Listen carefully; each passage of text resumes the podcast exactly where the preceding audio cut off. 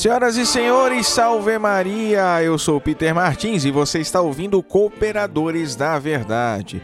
Este é o oitavo programa da quinta temporada. Nós queremos ver um Brasil católico de verdade e é por isso que nós estamos aqui defendendo a nossa fé e ajudando você a defendê-la também. Junte-se a nós pedindo a intercessão da Santíssima Virgem Maria, São Francisco de Sales e de Santo Tomás de Aquino para que possamos conduzir este programa segundo a vontade de nosso Senhor. No episódio de hoje, nós vamos falar sobre Santa Teresinha do Menino Jesus, a pequena flor do Carmelo, tão jovem e doutora da igreja. E nós unimos o útil ao agradável, não é? Se vamos contar a história de Santa Teresinha, por que não falar também da sua pequena via? Então este episódio é inteirinho sobre Santa Teresinha. No quadro A Vida dos Santos, nós conheceremos a sua história de vida. E no tema principal, vamos falar sobre a pequena via, que é o método de Santa Teresinha para alcançar a santidade. Será que nós conseguimos imitar Santa Teresinha?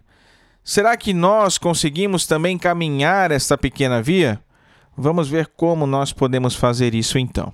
Não esqueça de acessar o nosso site cooperadoresdaverdade.com para encontrar mais conteúdos de espiritualidade, doutrina, apologética, teologia, filosofia e muito mais.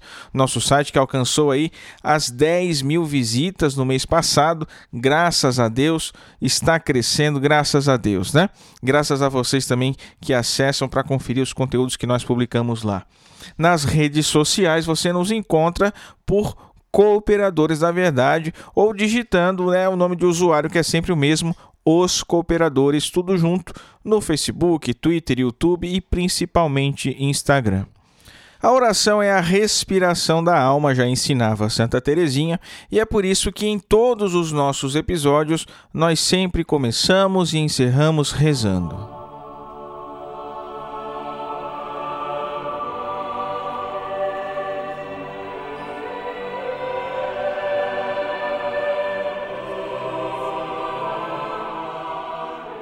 Persignum crucis de inimicis nostris, libera nos Deus noster. In nomine Patris et Filii et Spiritui Sancto. Amen. Dignare me laudare te virgo sacrata, dami virtutem contra hostes tuus. Gloria Patri et Filio et Spiritui Sancto. Sicut erat et principio et nunc et semper et in saecula saeculorum. Amen. Concedei-me, ó Deus onipotente e misericordioso, ardentemente desejar, prudentemente descobrir, verazmente conhecer e perfeitamente realizar o que for de vosso agrado. Para louvor e glória do vosso nome, ordenai meu estado de vida e dai-me saber, poder e querer o que me pedis que faça, e dai-me levá-lo a cabo como convém a salvação de minha alma. Fazei-me, ó Deus, humilde sem fingimento, alegre sem dissipação, grave sem depressão, maduro sem severidade vivaz sem leviandade, verás sem duplicidade, temente sem desespero, confiante sem presunção, casto sem corrupção, corrigir ao próximo sem indignação e edificá-lo por exemplo e palavra sem exageração, obediente sem contradição e paciente sem murmuração. Concedei-me, Dulcíssimo Deus, inteligência para conhecer-vos, diligência para buscar-vos, sabedoria para encontrar-vos, bondade para agradar-vos, perseverança para esperar-vos doce e fielmente, confiança para alcançar-vos felizmente. Fazei-me pela penitência suportar vossas penas, utilizar vossos benefícios nessa vida pela graça e, por fim, na pátria eterna, desfrutar de vossos gozos pela glória. Vós que com o Pai e o Espírito Santo viveis e reinais pelos séculos dos séculos. Amém. E continuamos reunidos em nome do Pai e do Filho e do Espírito Santo. Amém.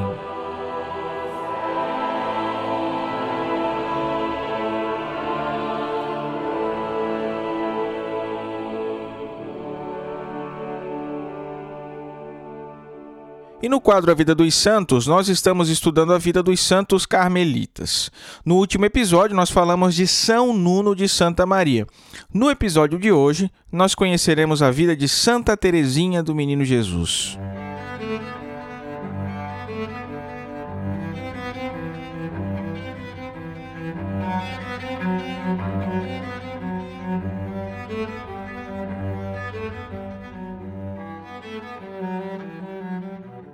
Santa Teresinha do Menino Jesus nasceu no dia 2 de janeiro de 1873 em Alençon, na região da Normandia, na França.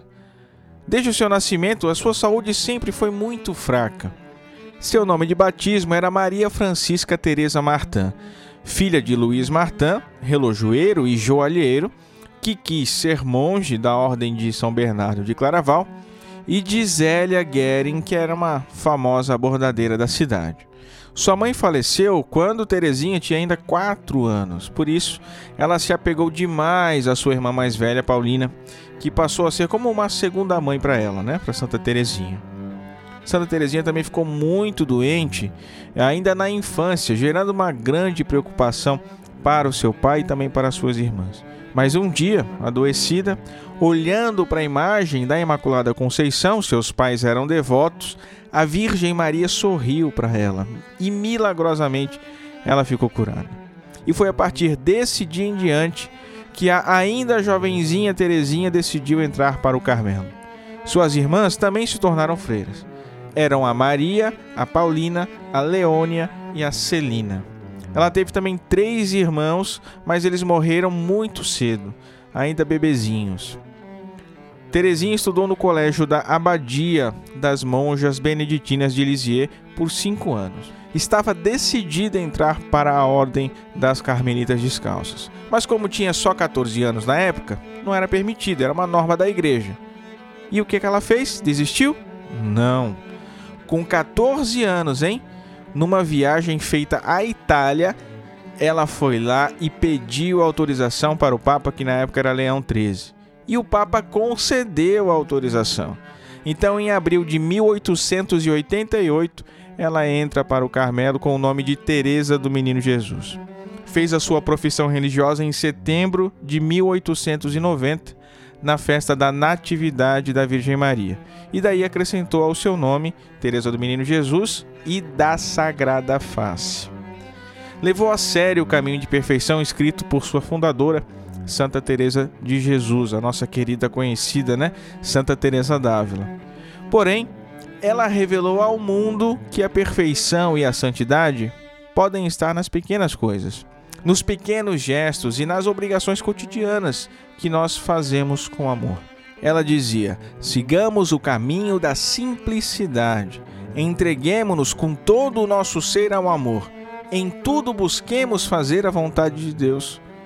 Que o zelo pela salvação das pessoas devore o nosso coração. Santa Teresinha escreveu três manuscritos a pedido da sua irmã Paulina. Esses manuscritos são a sua autobiografia e foram publicados em 1898. São os chamados História de uma Alma. Nesses escritos, Santa Teresinha ensina a teologia profunda da simplicidade, a pequena via. Um caminho de santidade baseado nas coisas pequenas, nos pequenos atos do cotidiano que, quando feitos com amor, produzem grandes frutos de santidade. Ela dizia que não tinha forças para fazer as grandes obras heróicas dos santos famosos da igreja, que só conseguia fazer as pequenas coisas. Mas nessas pequenas coisas estava o grande segredo da santidade. Pegar um alfinete caído no chão com amor produz fruto de santidade. Santa Teresinha do Menino Jesus se tornou a padroeira das missões sem nunca ter saído do Carmelo. Ela dizia: Compreendi que a igreja tinha um coração e que este coração ardia de amor. Compreendi que só o amor fazia os membros da igreja agirem, que se o amor viesse a se apagar, os apóstolos não anunciariam mais o evangelho. Os mártires se recusariam a derramar o seu sangue. Por isso, ela dizia: No coração da igreja serei o amor. Dizia sempre que o que conta é o amor e só o amor é contemplar no outro a pessoa de Jesus. Para ela, ser missionário não é uma questão de geografia, e sim uma questão de amor. Santa Teresinha ficava feliz quando jogava pétalas de rosas ao ver passar o Santíssimo Sacramento no ostensório. E também gostava de jogar flores no grande crucifixo que ficava no Jardim do Carmelo. Antes de morrer, ela disse que faria chover sobre o mundo uma chuva de rosas Quer dizer que ela iria interceder a Deus sempre e por todos. Por isso, na novena de Santa Teresinha, o fiel sempre espera receber uma rosa como sinal de que o seu pedido será atendido. Santa Teresinha do Menino Jesus, a pequena flor do Carmelo, sofreu por quase três anos de tuberculose, que naquela época não tinha cura. Chegou a dizer que jamais pensou que fosse capaz de sofrer tanto, mas teve paciência e fez tudo por amor, sem jamais reclamar nem murmurar. Faleceu no dia 30 de setembro de 1897, com somente 24 anos. No seu leito de morte, as irmãs rezavam e anotavam tudo o que ela dizia. E a última frase que ela disse antes de morrer foi: não me arrependo de haver-me entregue ao amor. Olhou fixamente ao crucifixo e disse: Meu Deus, eu te amo. Antes de ser canonizada, Santa Teresinha do Menino Jesus foi beatificada em abril de 1923 e a sua canonização foi feita pelo Papa Pio XI em 1925, no dia 17 de maio. Em 1927, ela foi declarada patrona universal das missões católicas e foi nomeada padroeira secundária da França junto com Santa Joana d'Arc. Em 1997, o centenário de sua morte, o Papa João Paulo II, na carta apostólica Divinis Amoris Scientia, a declara doutora da Igreja por causa da infância espiritual e da contemplação da face de Cristo. Seus pais também foram canonizados, hein? São Luís e Santa Zélia. Sua irmã Leônia é considerada serva de Deus com seu processo de beatificação em andamento. Uma família de santos, que coisa maravilhosa, não é? Santa Teresinha do Menino Jesus, rogai por nós.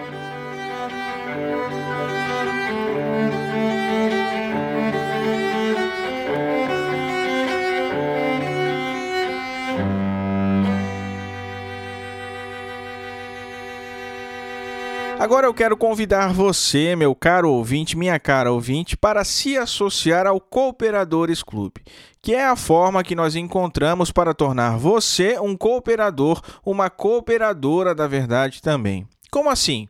Participando do Cooperadores Clube, você nos ajuda a pagar as nossas despesas, nos ajuda a adquirir novos equipamentos e nos ajuda a melhorar a qualidade do nosso conteúdo como um todo. Nós estamos crescendo, graças a Deus, e quanto mais crescemos, mais precisamos de ajuda financeira. Nosso site, por exemplo, tem crescido muito rapidamente em audiência, e quanto mais visitantes, mais cara fica a nossa hospedagem. Eu falei no episódio passado, né? Nosso YouTube está desativado, sem conteúdos novos além dos podcasts, porque nós não temos nenhum editor voluntário e nem verba para pagar um editor de vídeo. E o YouTube, inclusive, poderia ser uma boa fonte de renda para a gente. Mas infelizmente nós não conseguimos explorar essa mídia ainda, está fora do nosso alcance. Eu falo essas coisas para que você tenha dimensão do quão importante, quão preciosa é essa ajuda né, que nós recebemos dos nossos sócios. Os sócios do Cooperadores Clube são os membros VIPs do Cooperadores da Verdade e por isso contam com alguns benefícios acesso antecipado aos podcasts, Close Friends, os melhores amigos no Instagram, grupo especial no WhatsApp, conteúdos fechados no nosso site e em outros lugares também, sorteio de brindes, descontos em cursos, produtos, eventos. Todas essas coisas são uma forma de agradecimento pela ajuda que nós recebemos. Você pode colaborar com o Cooperadores da Verdade pelo Apoia-se, pelo PagSeguro, pelo PayPal e pelo PicPay também. Ajude a manter esse projeto e a fazê-lo crescer ainda mais. É só acessar cooperadoresdaverdade.com/clube, que lá tem todos os links e todas as formas de contribuição, tá bom? cooperadoresdaverdade.com/clube. Meu nome é Bruno, tenho 20 anos e faço parte do Clube do Ouvinte e apoio essa causa, porque eu acredito que juntos nós podemos fazer um Brasil mais católico. Vamos para o tema principal? Vamos falar sobre a pequena via.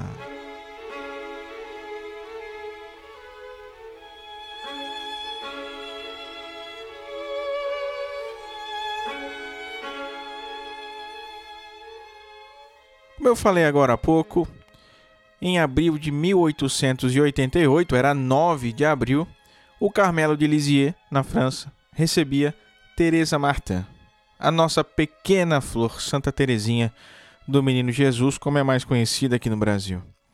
Naquele ano, naquele mesmo 9 de abril, a liturgia da igreja celebrava a solenidade da Anunciação do Senhor, que havia sido transferida do dia 25 de março para o dia 9 de abril, porque naquele ano, 25 de março, era o domingo de Ramos. E quem nos fala da emoção daquele momento é a própria Teresinha, na sua História de uma Alma. Minha emoção não se traduziu exteriormente. Depois de ter abraçado todos os membros da minha família querida, pus-me de joelhos diante de meu incomparável Pai, pedindo-lhe a sua bênção. Para me dá-la, ele mesmo se pôs de joelhos, me abraçou chorando. Era um espetáculo que devia fazer sorrir os anjos aquele, desse ancião apresentando ao Senhor sua filha, ainda na primavera da vida Alguns instantes depois, as portas da arca sagrada se fechavam sobre mim e lá eu recebi os abraços das irmãs queridas que me tinham servido de mães e que ia doravante tomar como modelos de minhas ações. Enfim, meus desejos estavam realizados. Minha alma sentia uma paz tão suave e tão profunda que me seria impossível exprimi-la, e desde os sete anos e meio essa paz íntima permaneceu sendo meu quinhão. Não me abandonou no meio das maiores provações. A entrega de Santa Teresinha à vida religiosa nos lembra que nós nascemos para Deus. E isso é uma das coisas mais importantes que nós precisamos ter diante dos nossos olhos à frente de todos os nossos pensamentos e ações.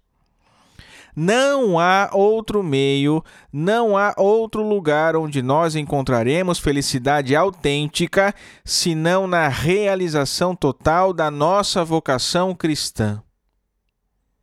Nós viemos ao mundo, meus caros, para chegarmos um dia a unir-nos com Deus na felicidade eterna do céu, e nada mais importa.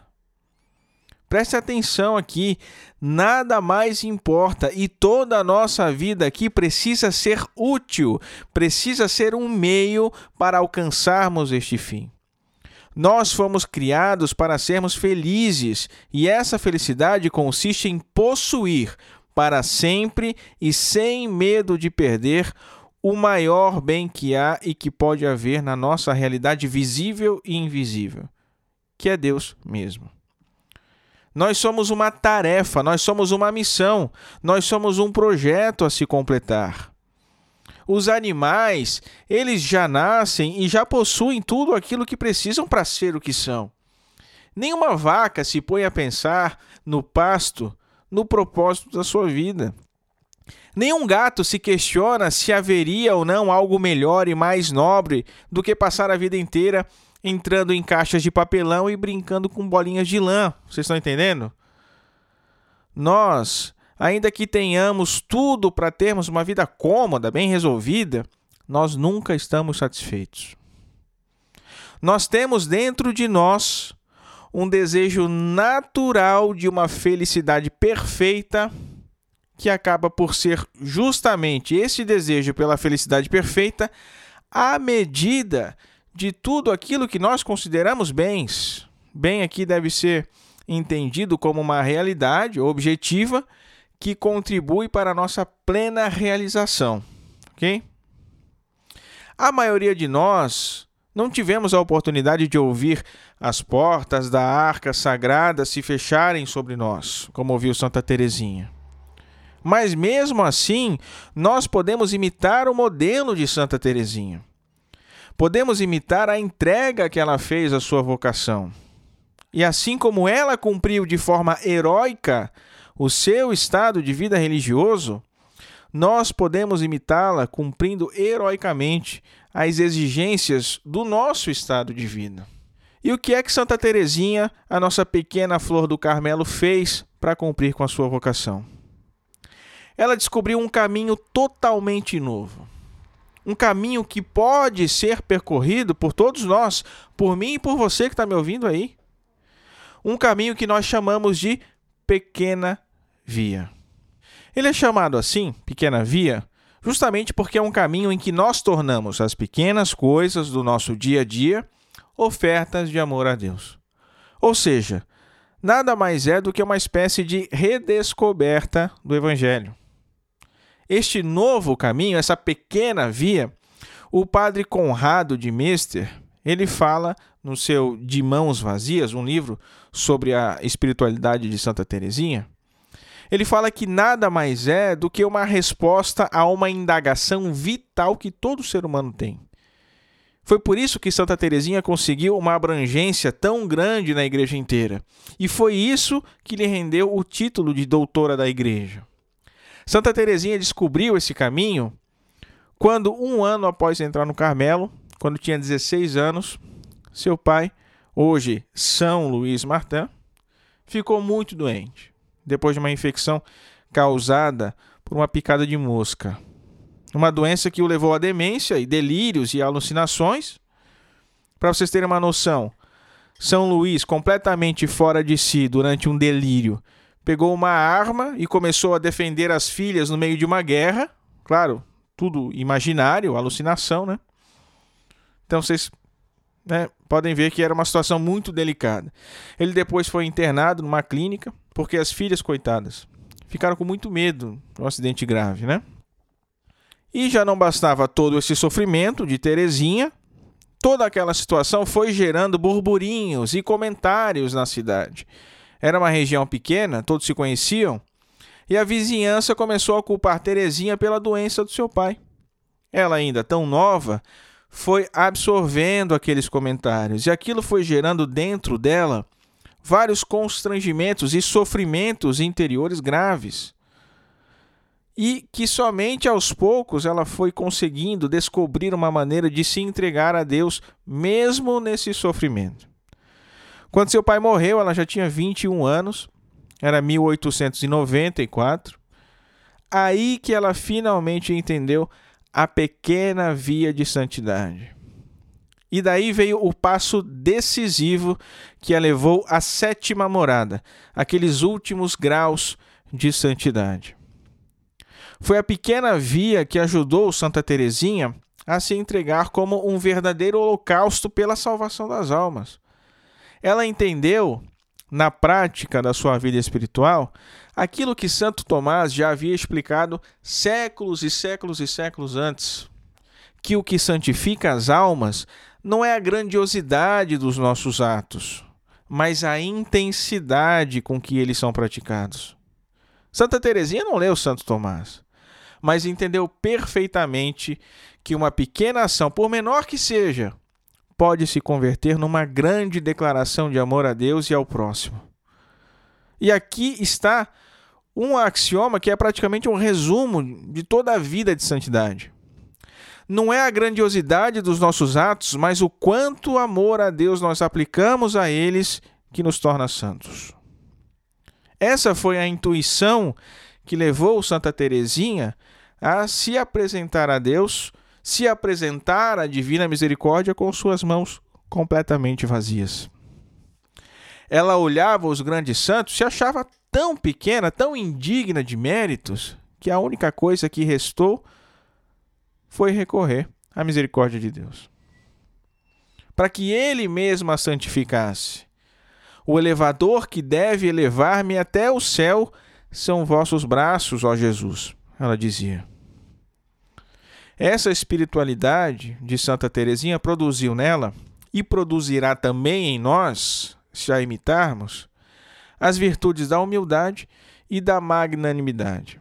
Santa Teresinha se colocou humildemente aos pés de Deus, com as mãos vazias, admitindo as suas misérias, suas incapacidades, para fazer todo e qualquer tipo de bem por ela mesma.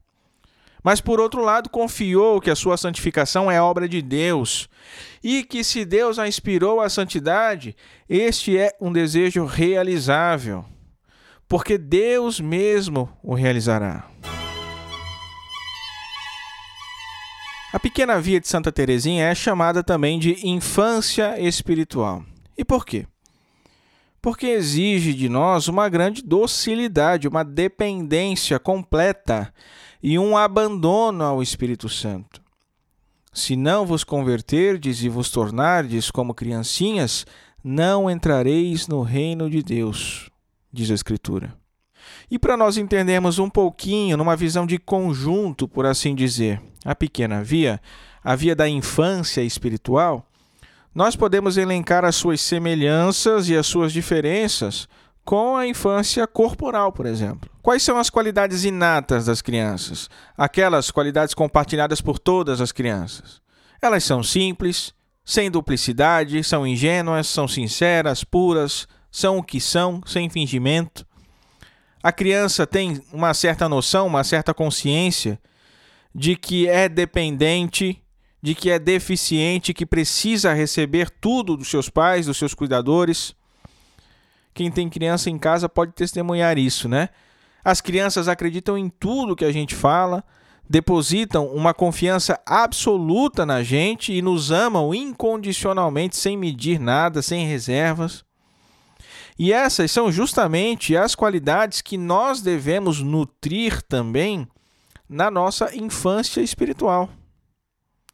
E quais as diferenças? A primeira delas nos é dita por São Paulo. Irmãos, não sejais crianças quanto ao modo de julgar.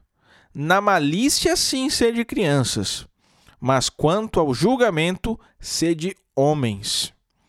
A infância espiritual se diferencia da infância física, então, pela maturidade do julgamento. Sobretudo, um julgamento que é sobrenatural, né? inspirado por Deus. Uma outra diferença da infância espiritual para a infância corporal, quem nos ensina é São Francisco de Sales. Na ordem natural, quanto mais o filho cresce, mais ele tem de se tornar autossuficiente, pois um dia seu pai e sua mãe lhe faltarão. Ao contrário, na ordem da graça, quanto mais o filho cresce, mais ele compreende que não poderá jamais se bastar e que dependerá sempre intimamente de Deus.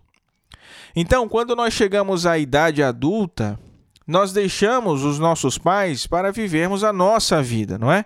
Às vezes, até mesmo somos nós quem sustentamos os nossos pais.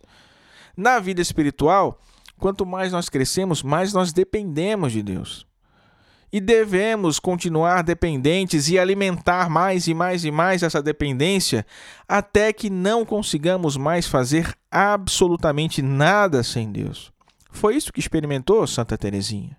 Falando agora de um modo um pouquinho mais sistemático, depois a gente vai falar novamente dessas coisas de outro modo, considerando a própria vivência de Santa Teresinha, mas de modo mais sistemático, são cinco as principais virtudes que se manifestam na infância espiritual. Logo de início, a simplicidade. O olhar da alma que vive a infância espiritual não procura senão a Deus. A intenção das almas é simples e direta, pura, sem duplicidade. Então, a alma simples, que considera tudo sempre com relação a Deus, acaba também vendo a Deus em todas as pessoas e em tudo que acontece. Depois, a humildade. Aquela consciência da nossa deficiência que eu falei agora há pouco, a dependência total de Deus. Isso é a mais pura prática evangélica, não é? Sem mim nada podeis fazer. É o próprio Jesus que nos diz. A alma humilde combate o amor próprio, experimenta a necessidade de se apoiar completamente e constantemente em Deus, de em tudo ser guiada e dirigida por Ele. A outra virtude é a fé, como eu disse agora há pouco, que a criancinha acredita em absolutamente tudo que a gente fala para ela, assim quem vive a infância espiritual deve crer firmemente e sem hesitar em tudo que ensina nosso Senhor pela sua igreja.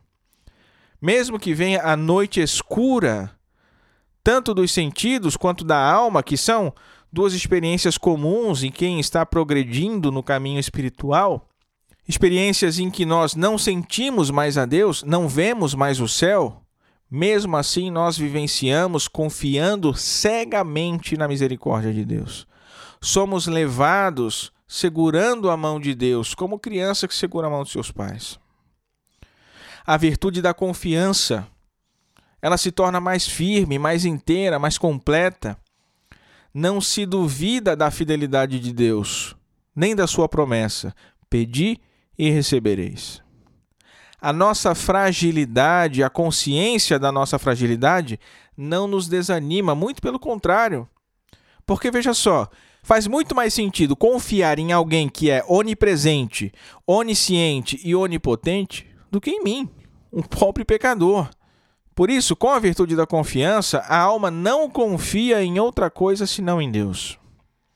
E por último, a caridade, que é o amor a Deus, o amor incondicional a Deus, assim como uma criança pequena ama sua mãe e seu pai de todo o coração. Esse amor a Deus é o que inspira a piedade e o amor ao próximo. Agora é o seguinte, não pensem que assim, essas coisas elas surgem como num passe de mágica. Decidi seguir a infância espiritual, decidi seguir a pequena via como caminho de santidade e pum, todas as virtudes elas aparecem magicamente. Não. Não, não, não e não. A conquista dessas virtudes sempre contando com a graça de Deus, é suada, é uma luta de muita renúncia, de muita entrega, de muita atenção também, para que no dia a dia nós consigamos perceber as oportunidades de evitar o mal e fazer o bem, e não perder nenhuma dessas oportunidades. Nenhuma.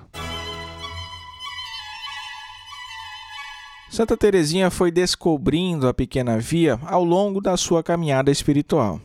Mas o seu ponto de partida foi o milagre que ela recebeu no Natal de 1886. Muito jovenzinha ainda, estava com 13, 14 anos. Quando cheguei em casa da missa da meia-noite, sabia que devia encontrar meus sapatos no pé da lareira, cheio de presentes, como sempre fazia desde que eu era pequena. Então, você pode ver que eu ainda era tratada como um bebê. Meu pai adorava ver o quão feliz eu ficava e ouvir meus gritos de prazer enquanto tirava cada pacote de surpresa dos meus sapatos mágicos. A satisfação dele me deixava ainda mais feliz, mas chegou a hora de Jesus me livrar da minha criancice. Até mesmo as alegrias inocentes da infância foram embora, ele permitiu que meu pai se sentisse zangado naquele ano em vez de mimar-me. E quando eu estava no andar de cima, eu ouvi dizendo: Teresa já deveria ter superado todo esse tipo de coisa de ganhar presentes no Natal, e espero que essa seja a última vez. Aquilo me magoou, e Celina, que sabia o quanto eu era sensível, me sussurrou: Não desça ainda. Se abrir seus presentes agora na frente do pai, você só vai chorar. E de fato, sendo quem era até então, Terezinha não teria feito outra coisa se não chorar mesmo, como um bebê. Mas não foi isso que aconteceu. Mas eu não era mais a mesma Teresa. Jesus me mudou completamente. Eu segurei minhas lágrimas e, tentando impedir meu coração de bater tão rápido, eu corri para a sala de jantar. Peguei os sapatos e desembrulhei meus presentes com alegria parecendo o tempo todo tão feliz quanto uma rainha.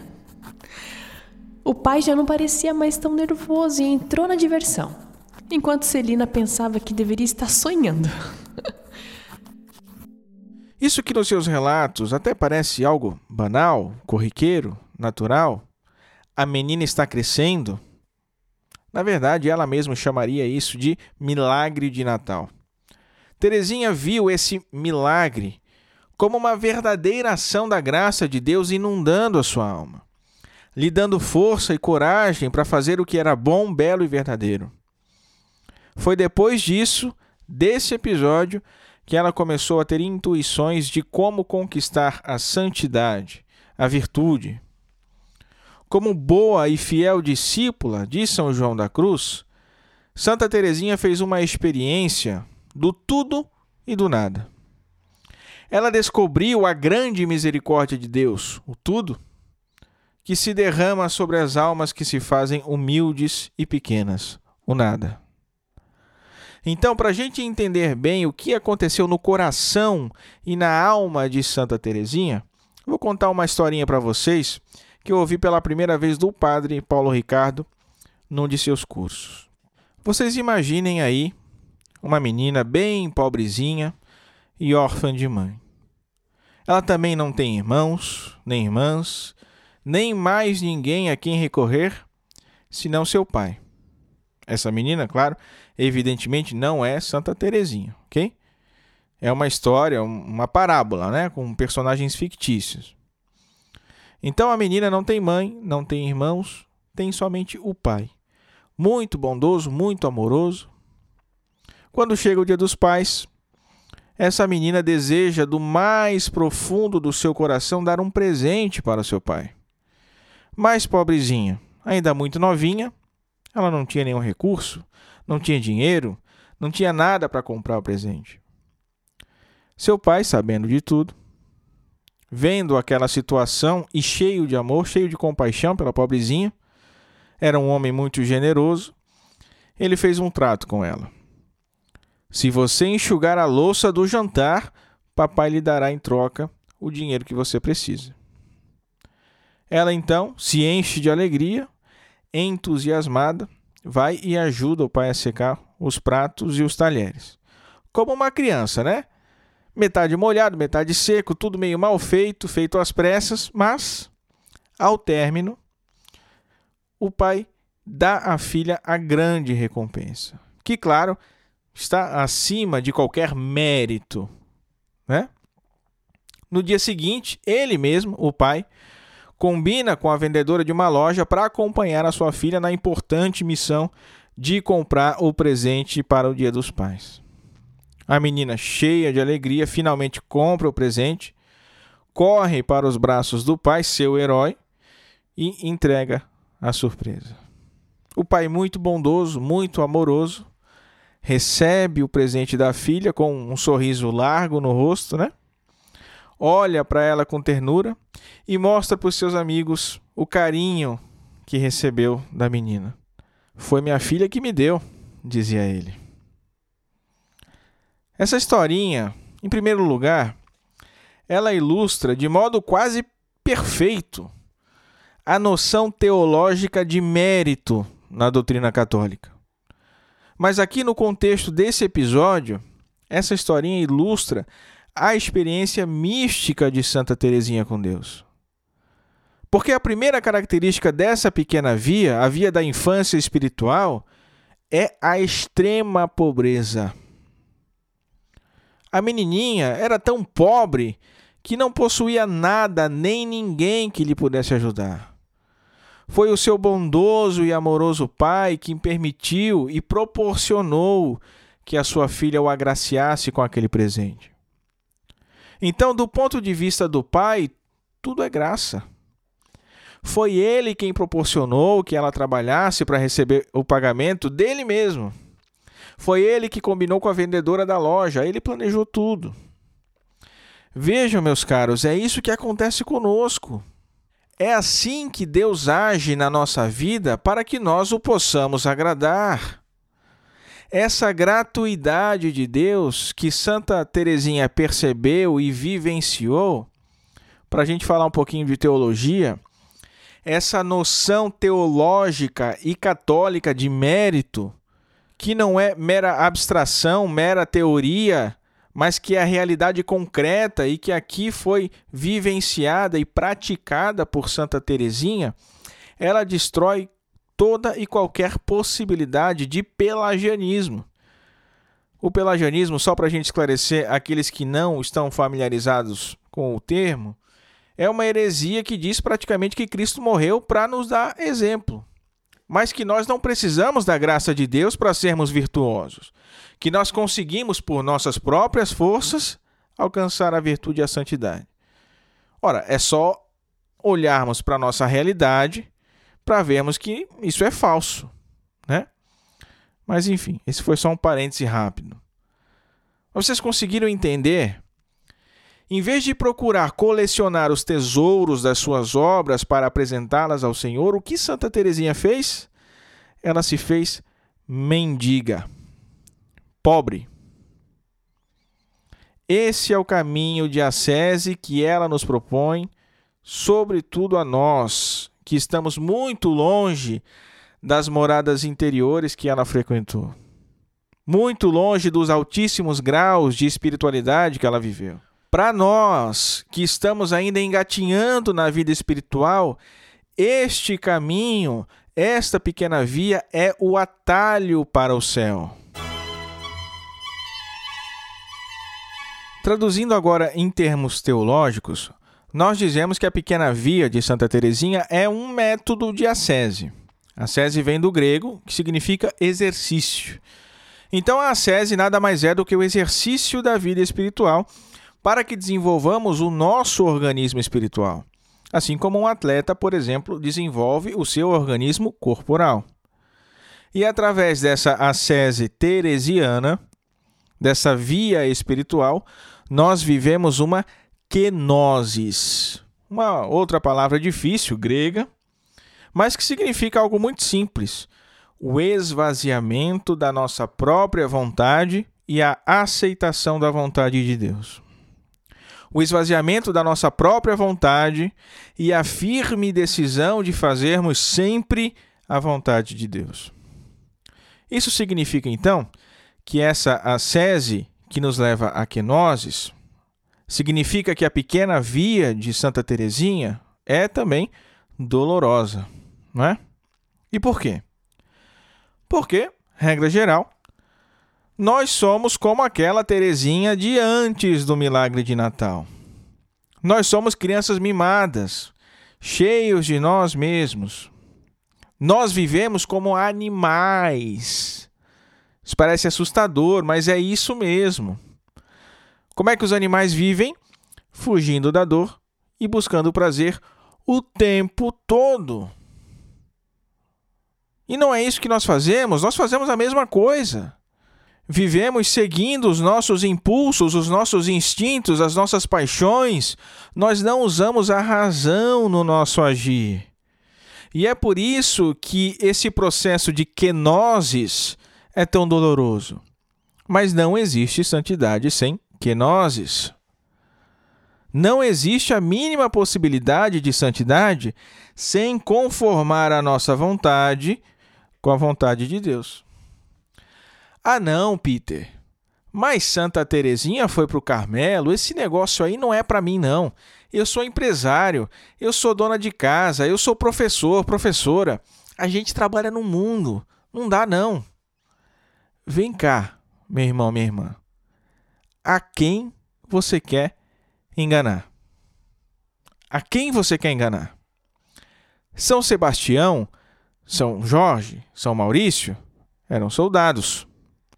São Cosme e São Damião eram médicos. São Crepino e São Teobaldo eram sapateiros. Agora você vai me aguentar aí porque a lista é longa, tá? São Nicetas, peregrino, São Bezeneto, e o beato João de Monche eram pastores, e não eram pastores protestantes não, hein? Santo Isidoro era lavrador, São Pázio era ourives, o beato Alberto de Onho era camponês e jornaleiro, São Daniel era comerciante, os beatos Pedro de Siena e João de Epiro eram operários. São Bento José Labre era mendigo, Santa Joana d'Arc foi guerreira, Santa Ana Maria Taigi era dona de casa, mãe de família. Seu corpo, inclusive, está incorrupto. Isso sem falar nos próprios pais de Santa Teresinha, São Luís e Santa Zélia Martã. E essa lista é grande, hein? Eu dei uma boa resumida aqui. Poderia incluir todos os santos cavaleiros, nobres, reis, rainhas, príncipes, princesas, imperadores e governantes que se santificaram mesmo na vida secular, numa época muito mais difícil que a nossa e muito provavelmente tendo muito mais problemas que nós para resolver. Que desonra é para a igreja dizer que santidade hoje não é possível, meus caros. Que desonra é para Cristo dizer que a santidade não é para mim. O quanto nós não ofendemos a Deus, o quanto nós não desonramos a Deus vivendo uma vida medíocre, como animais, Foge da dor, busca o prazer. Foge da dor, busca o prazer. Depois vai para o inferno e não sabe por quê. Não é verdade? A infância espiritual, a pequena via, nos propõe justamente a isso. Que nós nos rebaixemos humildemente para nos tornar crianças aos olhos de Deus. A porta é estreita e só entra quem é pequeno. Então, nós devemos nos reconhecer indigentes, miseráveis, completamente dependentes de Deus, como aquela menina que conquistou o coração de seu pai. O que, que ela fez? Ela demonstrou a sua impotência, a sua pequenez, a sua pobreza, a sua dependência dele. Aquilo que lhe agrada é me ver amar minha pequenez e minha pobreza. É a esperança cega que tenho em sua misericórdia. Isso Santa Teresinha escreveu numa de suas cartas endereçadas à irmã Maria do Sagrado Coração. E vejam que ensinamento para nós hoje, hein? O que agrada a Deus é que amemos a nossa pequenez, a nossa pobreza. O que agrada a Deus é a nossa esperança cega na sua misericórdia. Esse é o caminho. Essa é a via. E aqui cabe recordar o que é misericórdia, não é? A misericórdia é um amor que é próprio entre os que não são iguais. É um amor próprio dos desiguais. A misericórdia é aquele amor que se inclina, que se rebaixa até o encontro do menor. Num amor entre amigos, não existe isso. Os amigos são iguais. Entre a própria Santíssima Trindade não há misericórdia do Pai para com o Filho, do Filho para com o Pai, do Espírito Santo para com o Pai e com o Filho. Não existe misericórdia de forma nenhuma, porque não há hierarquia. Na Santíssima Trindade, as três pessoas são iguais. Mas diante do amor de Deus para com os homens, aí sim nós encontramos um amor entre desiguais. Um amor maior que estende a mão até o menor.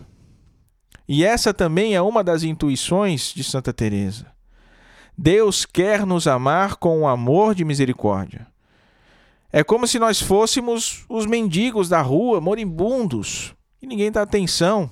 E a gente, de fato, tem mais facilidade em servir pessoas maiores ou iguais a nós, não é? Família, amigos, nossos patrões, chefes, etc. Os menores, esses passam despercebidos. A lógica de Deus é inversa. Ele está sempre pronto para derramar-se inteiramente sobre aqueles que se fazem pequenos, sobre aqueles que se fazem um nada. Santa Teresinha entendeu que é a pobreza e a miséria que atraem a Deus. A irmã Teresinha do Menino Jesus fala nos seus escritos que sempre desejou ser santa. Mas ela também dizia que via entre ela e os santos da igreja uma diferença tão grande quanto a diferença que existe entre uma montanha, que o cume se perde nos céus, e um grão de areia. Esse é o primeiro passo da pequena via, a humildade.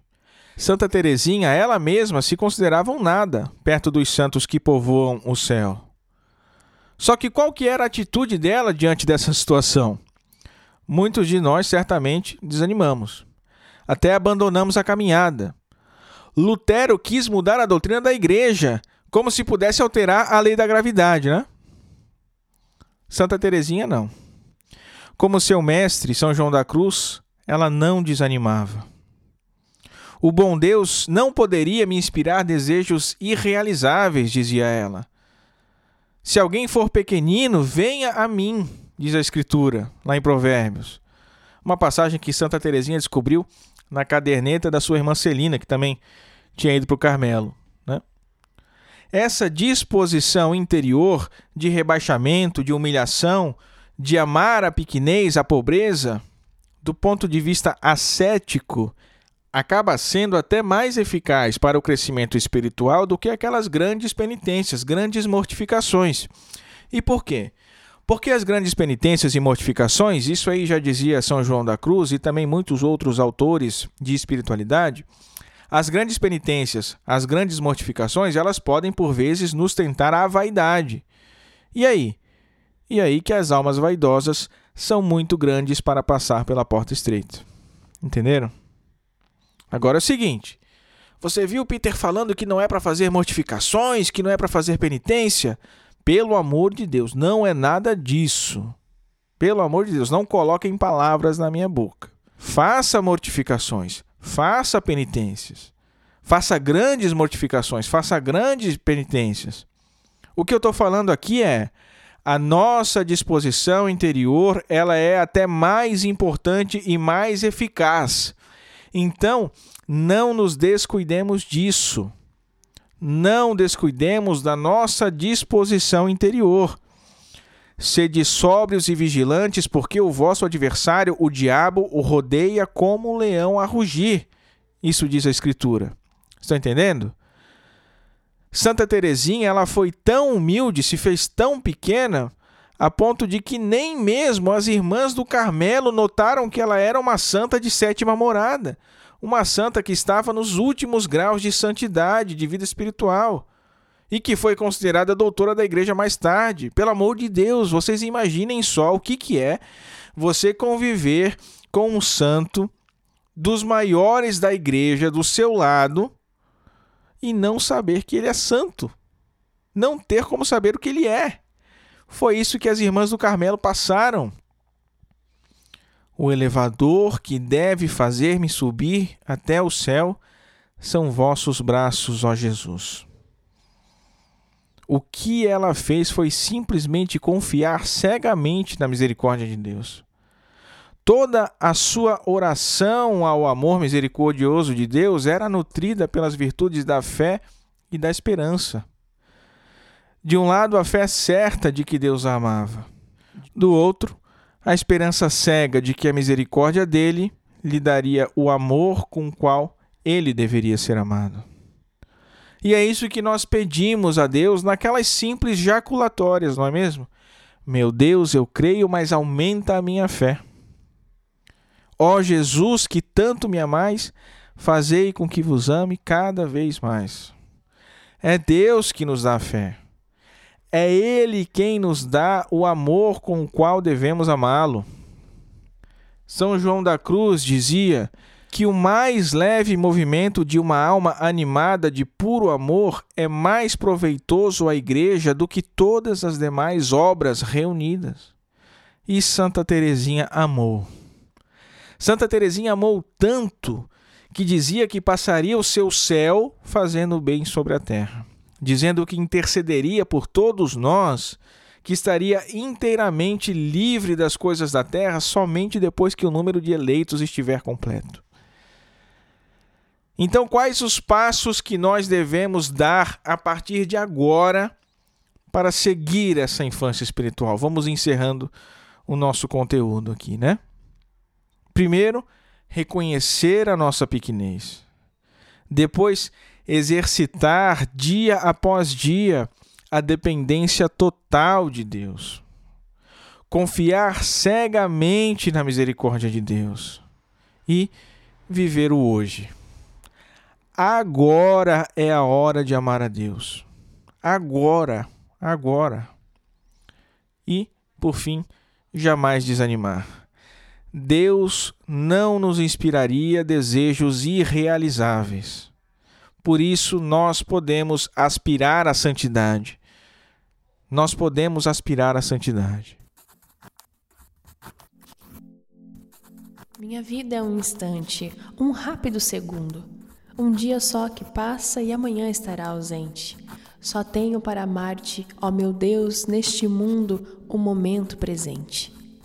Como te amo, Jesus. Por ti minha alma anseia. Sejas meu doce apoio por um dia somente.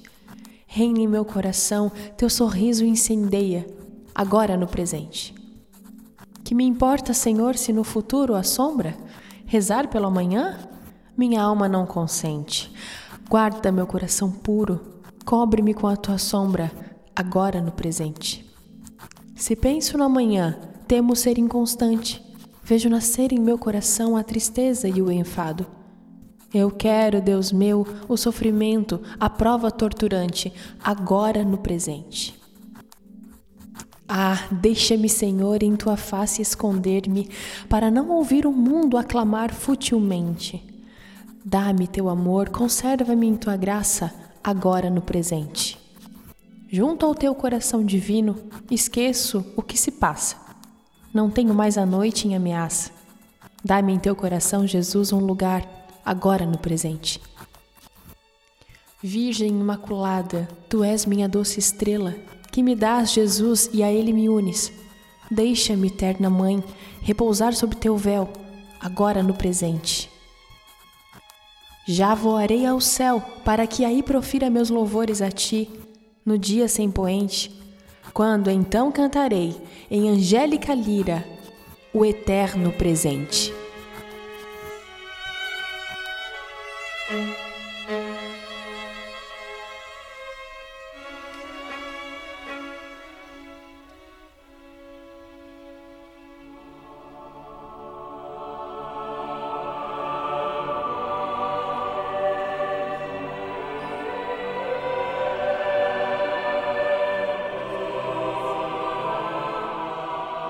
Rezemos a Virgem que nos proteja, nos guie e cuide do nosso apostolado.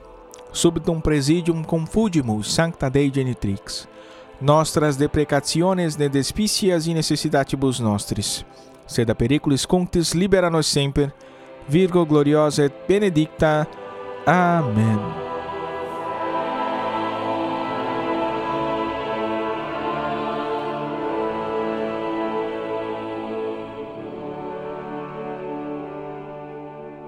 Chegamos ao fim de mais um Cooperadores da Verdade. Não posso deixar de agradecer a minha esposa Agnes, que contribuiu enormemente com esse episódio fazendo as narrações de Santa Terezinha. Aproveitamos aqui rapidinho a hora do cochilo da Clarinha para fazer na corrida, mas ficou excelente. Siga-nos nas redes sociais, compartilhe o nosso conteúdo com seus amigos, seja sócio do Cooperadores Clube e não deixe de comentar sobre esse episódio lá no nosso blog, nas redes sociais. Se você gostou, se você não gostou, se tem algo para acrescentar, venha cooperar com a gente. O Cooperadores da Verdade pertence ao Centro de Estudos São Francisco de Sales, que é um núcleo de formação da Milícia de Santa Maria, aqui em Itajaí, Santa Catarina. Meus caros, muito obrigado pela companhia. Reze por nós, que Deus os abençoe. Salve Maria!